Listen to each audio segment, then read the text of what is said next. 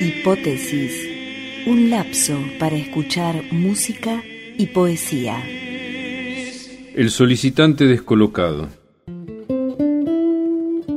desempleado, buscando ese mango hasta más no poder. Me faltó la energía, la pata ancha, aburrido hace meses, la miseria. Busco ahora trabajo en la era cómica, dentro o fuera del ramo si es posible. Todos los días abro el mundo, un jardín de esperanzas en la sección empleados. Voy clasificándome, atento.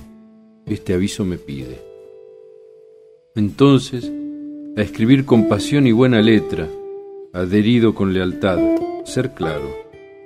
Escucho el ruego del ruiseñor, uniendo lo primitivo al oculto, la inspiración a la escuela. Trato de seducir con mis antecedentes. Solicitud, detállame.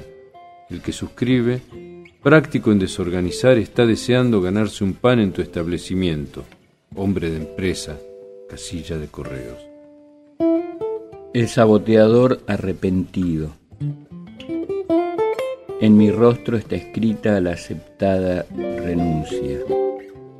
Tanto vi el ostracismo, después supe, el trabajo es salud, es factor, dignifica, y lo otro es el crimen, la poesía maldita.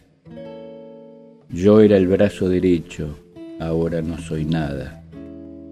Esta guitarra cae ya, volcada de mi alma, tu última nota espera.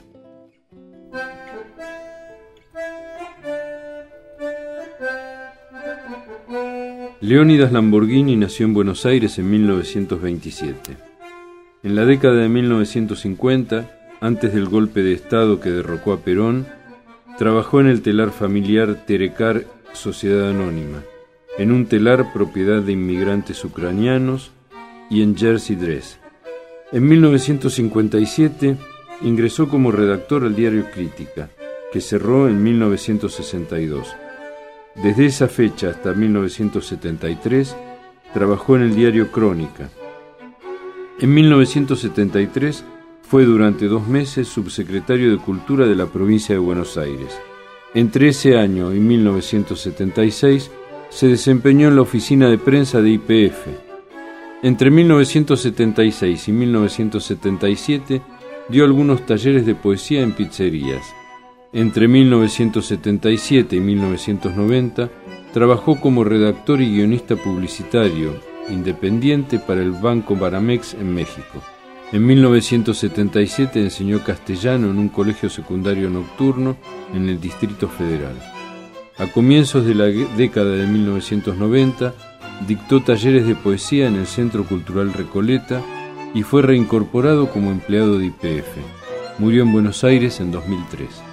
Escribió algunas obras fundamentales de la poesía argentina. La más conocida es el solicitante descolocado. También escribió novelas y ensayos de literatura. Acabamos de escuchar en la guitarra de Walter Malosetti Loverman de Davis, Ramírez y Sherman.